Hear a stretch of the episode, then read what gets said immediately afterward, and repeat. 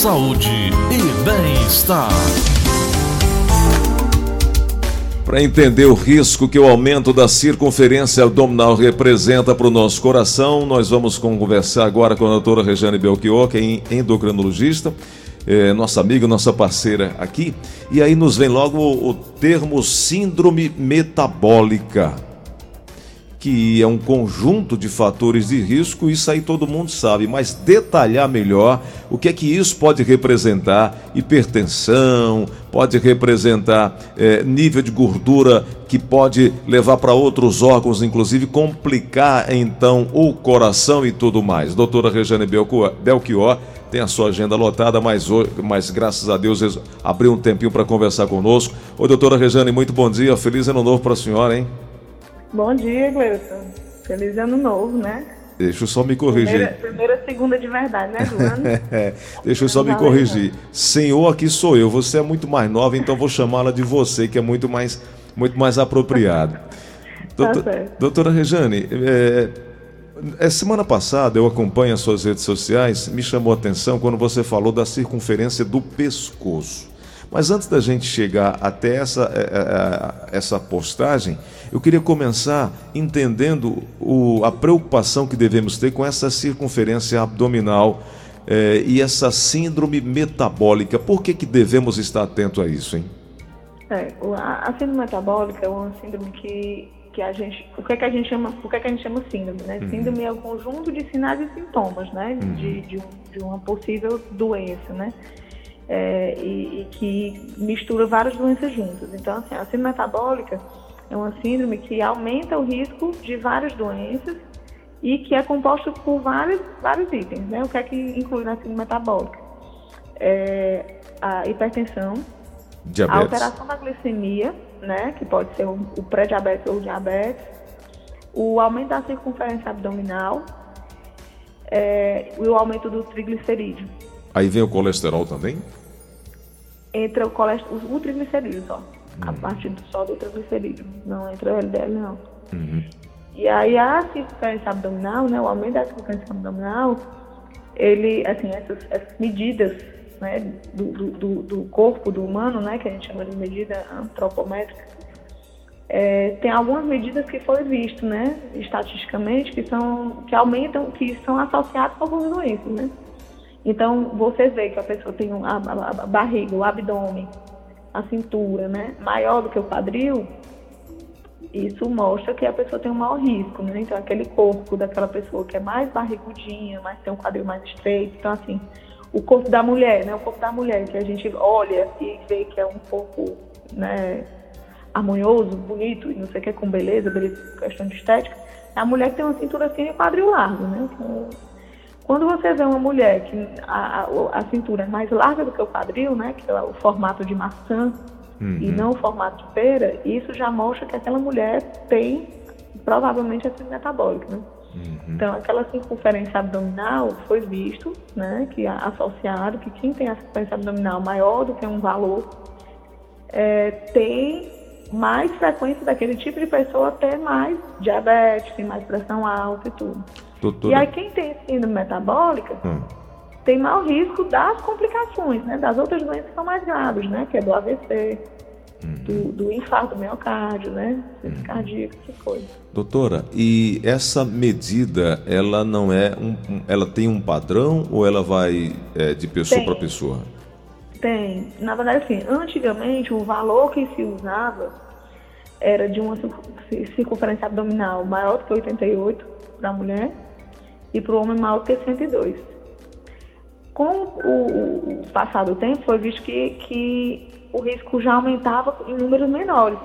Uhum. Então, mulher acima de 80 já é uma pessoa que tem um fator de risco alto e o homem acima de 94. Uhum. Já é preocupante. Já é preocupante. Então, assim, a gente considera, considera como risco aumentado. Uhum. E risco muito aumentado são os valores anteriores, que é 88 e 102. Entendi. E aí, nessas análises, né, de medir o corpo e tudo e analisar, foi visto que tem uma medida que é até mais fácil que medir a, a sequência abdominal, que era o pescoço.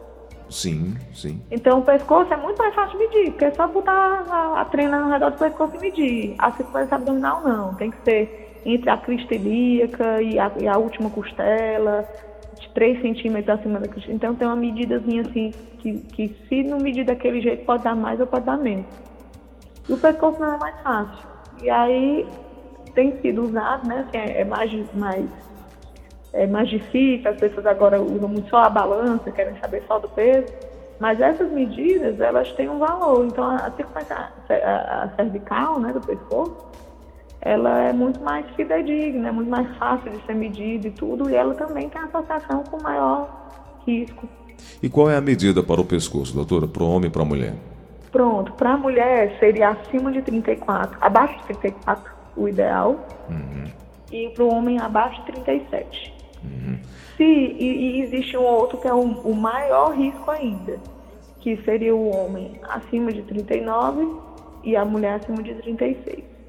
Doutora, é. nessas medidas é, é, do pescoço, elas podem tra trazer os mesmos problemas da, da circunferência abdominal. Agora, o, o, que me preocupa também, doutora, é que a, é, é, olhando, né, se você vê a estética, você já ah, tudo bem, eu estou um pouquinho acima, mas depois eu vejo, depois eu vejo. E aí você vai levando, vai ficando nessa zona de conforto.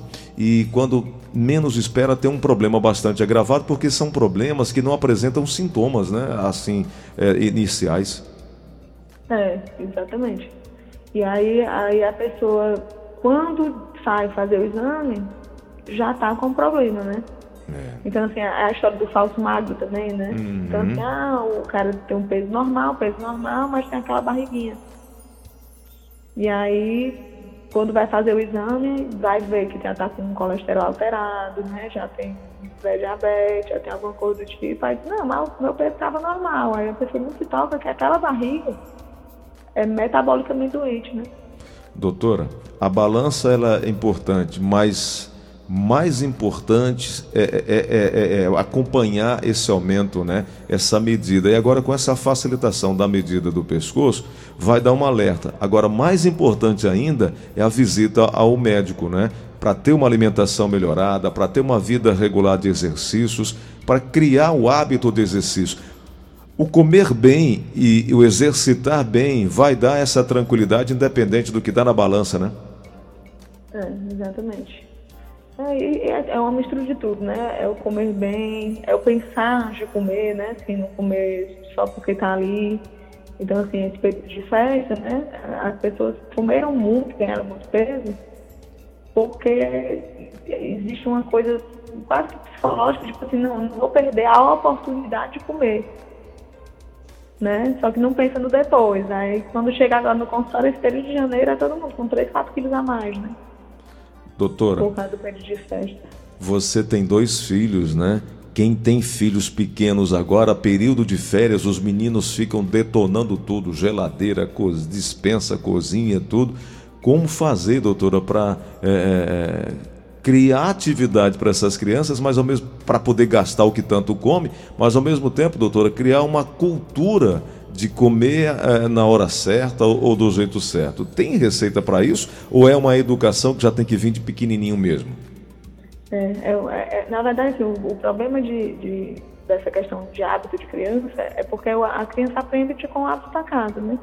Então, a criança que não tiver dentro de casa refrigerante, ela não vai tomar refrigerante, ela não vai uhum. comprar. Uhum. Então, é, a outra coisa que realmente, assim, o, o, o mundo está muito cansado, né? Tá todo mundo meio fadigado, todo mundo trabalhando mais do que deveria. É verdade. Né? Então, assim, a, a, pessoa já chega em casa, às vezes, do trabalho, cansado e não tem aquela motivação de levar a criança para fazer atividade física. E aí fica todo mundo cansado, né? Então tem que, tem que ter um esforço de todo mundo, né? Então, fora, fora reduzir tempo de tecnologia, né, que isso, na verdade, eu acho que o maior veneno atual é, é a tecnologia, né, que a criança fica direto no tablet ou na televisão e fica comendo, né? Então, fica inativo, fica sentado muito tempo, muito tempo de tela, aí vai comendo, vai beliscando em casa, assim, né? Se a, se a, casa não tiver nenhum biscoito, nada de errado, tudo não sei o que, a criança não vai beliscar, ela vai beber água. Né?